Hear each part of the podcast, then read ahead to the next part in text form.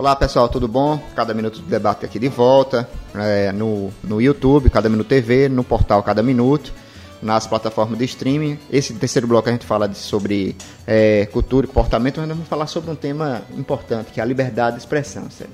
E aí a gente vai fazer uma. vai falar, vai falar sobre aquela questão daquele processo é, meio né, obscuro que o STF investiga, manda prender e julga, tudo dentro do mesmo e, e que acabou fazendo, tendo como alvo é, três ou quatro é, figuras ligadas ao, ao presidente Jair Bolsonaro, bolsonarismo, né? De Sarah Winter a, a Alain, né, que hoje está com, com, com mandato de prisão, que a Interpol não, não, não acatou, né? A STF tem isso, agora a, a STF manda e nem todo mundo obedece. É.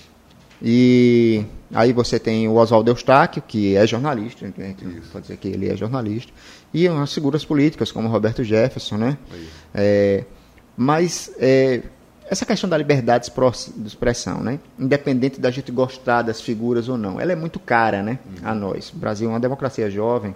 É, e você acha que algumas decisões do STF, mesmo contra figuras que não são do nosso do, do nosso gosto, elas extrapolam um pouco é, o limite, elas quem são os ministros para fazer todo o processo. Você acha meio estranho isso? Uhum. É, essa é uma questão bem, uma das mais importantes no Brasil de hoje, uma questão delicada de fato.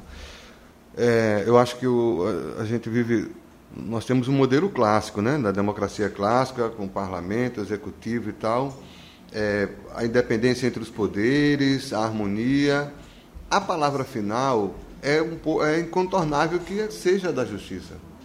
Haverá um julgamento em algum momento de qualquer é, desencontro entre opiniões, né, ou nos poderes, uma questão que vai bater na justiça. O judiciário vai decidir. É, eu, esse, a gente tem as prisões recentes que houve de alguns, né, e alguns comandados, busca e apreensão também.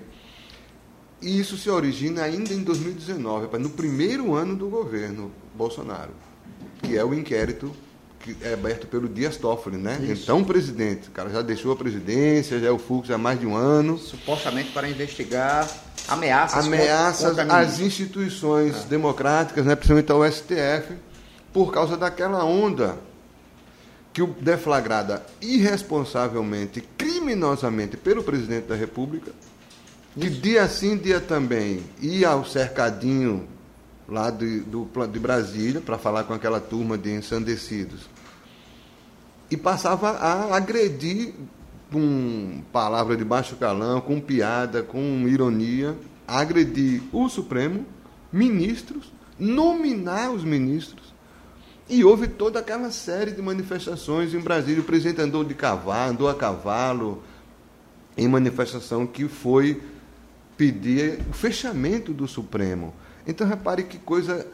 Isso, isso, isso tem consequências. O cara fez isso reiteradamente durante os, o ano inteiro de 2019, os primeiros meses. E passeata em Brasil, no Brasil inteiro. Então, aí, aqueles é, jogaram rojões, fogos na, no Supremo, enfim, foi, parecia que. E o Bolsonaro chegou a dizer que ia chegar a hora de descumprir decisão do STF. Disse várias vezes. Oh, então, se o presidente fala isso reiteradamente, é, o militante, o seguidor, o fanático, o cidadão comum, o cara vai embarcar nisso daí. Foi o que aconteceu. Então, o que a gente tem hoje é consequência dessa irresponsabilidade, dessa postura criminosa do Bolsonaro e como principal incentivador dessas agressões. Houve, aí começa a confusão. Aí o, o STF de, a, abriu um inquérito dentro do próprio tribunal, com o ministro relator comandando a investigação, né, que depois chegará ao próprio STF para julgamento, e ele abriu sem pedir parecer do, do Ministério, Ministério, Público, Público da né? Procuradoria-Geral da República. seria o, o órgão Então, que... na origem, esse inquérito é uma, ele é uma confusão, ele tem, ele tem uma confusão, ele não é saudável, não, não é bom ainda que esteja e que tenha sido provocado por atos e falas realmente criminosas ou quase isso. Aí a coisa andou, parecia que também não ia dar em nada. no fim das contas, foi isso que deu o freio no Bolsonaro, bem ou mal. O Bolsonaro parou, entre outras coisas, não foi só isso, mas uma parte desse, se há algum acordão para ele ficar mais quieto, que ele nunca mais mandou, pediu para fechar o STF, nem fez piada com o ministro, né? nem escolheu nenhum ministro. Aí começou a haver, primeiro foi, acho que um dos primeiros a ser preso foi ali o Daniel Silveira, deputado preso, Isso. deputado preso, deputado federal. E o, esses militantes mais, os maluquetes, né? Sarah Winter. É, Oswaldo Eustáquio. Oswaldo Eustáquio, agora o Zé Trovão, o caminhoneiro. É. O, o Alan que está lá no Alan dos Santos, esse é. é um cretino realmente, é. um sujeito meio complicado. Está foragido. É, mas ser né? cretino não é e é crime, né? Não é crime, é. exatamente, não é crime. É, não, é, o, porque você prender por crime de opinião, é, é, é, né? crime de fala, de declaração. O, Roberto Jefferson, ele incitou as pessoas a pegarem armas. Ele fez um manual, né? Manual. Posou mostrando Eu, como atirar no ministro quando ele se aproximasse é, e tal, né? Aí é bem complicado isso, é, né? É. Mas... Mas ainda assim, é fala, né? É, fala. um manifesto, é o cara falando. Ele não atirou em ninguém, ele não roubou nada de ninguém. Não, então, aí a ironia é que há nomes é, adeptos da truculência, da tortura, é uma piada que vem a público de defender a bandeira da liberdade de expressão. É, né? é exato. É. E aí a gente fica nesse. É, é realmente algo pelo, surreal. Pelo né? que você falou, a, a, é discutível ou não a prisão ou a punição de alguns desses entes. Mas a forma que o STF fez isso, talvez não, não é uma forma tá republicana, né? É uma forma que, porque é um processo, se eu não me engano, e aí eu queria que você é, corroborasse ou não, que ele, ele pode abrigar nesse momento essas figuras, mas da mesma forma ele pode abrigar qualquer outra figura. E daqui a pouco ele, o STF está quebrando o sigilo telefônico aí de todo mundo, direita, esquerda, a gente não sabe de, de que forma o STF vai estar tá ao final do, do governo Bolsonaro, com mais duas ou mais três é, indicações, aí não sabe quem é o próximo. E, e de repente o STF julga, o STF investiga, o STF faz ações, né? É. Determina que a Polícia Federal prenda. Isso. Quer dizer, é bem complicado isso, é né? É muito complicado, é muito complicado. Esse inquérito não poderia estar, como você falou, pois é, as prisões em si já são muito complicadas. É, é. Muito, embora os caras sejam é, expressem as maiores barbaridades de uma maneira eh, violenta mesmo, é, enfim, é perseguição a, a, outras pessoas de maneira implacável.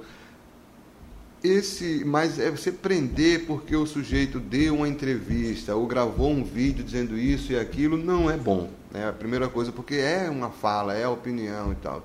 Tem que ver aí, modular, e quem que vai decidir, em que até que ponto, quando é que a fala vai deixar de ser o livre exercício legítimo da liberdade de expressão e passa a ser um delito ou um crime, né? É, é meu subjetivo aí. Embora estejam previstos os, os crimes é, mais óbvios, clássicos de calúnia, injúria, difamação e tal. Mas o governo federal, o, o André Mendonça, que quer ser ministro do STF, está esperando a sabatina no Congresso. É. Quando o ministro da Justiça. Exato, exato. Queria investigar jornalista. Não. Abrir um inquérito contra jornalistas de opinião, contra articulista da Folha, de outros jornais é. também, né? Então, esse governo, ao mesmo tempo, defende a liberdade Não, de expressão para os seus que estão sendo trancafiados ou na mira do STF. É, ficou um, uma ficou uma, um combinado, uma combinação que não é boa para o país e não é bom o STF ter essa, esse protagonismo a esse, né, a, nesse grau.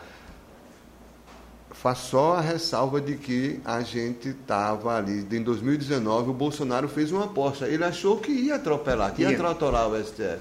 E, por maus caminhos para todo mundo, de algum modo, não conseguiu fazer isso. Mas o STF ficou ali Claro, aí tem a história com o STF, não é de agora, vem as confusões já de, de ativismo, né? Muita, muita, muita confusão aí.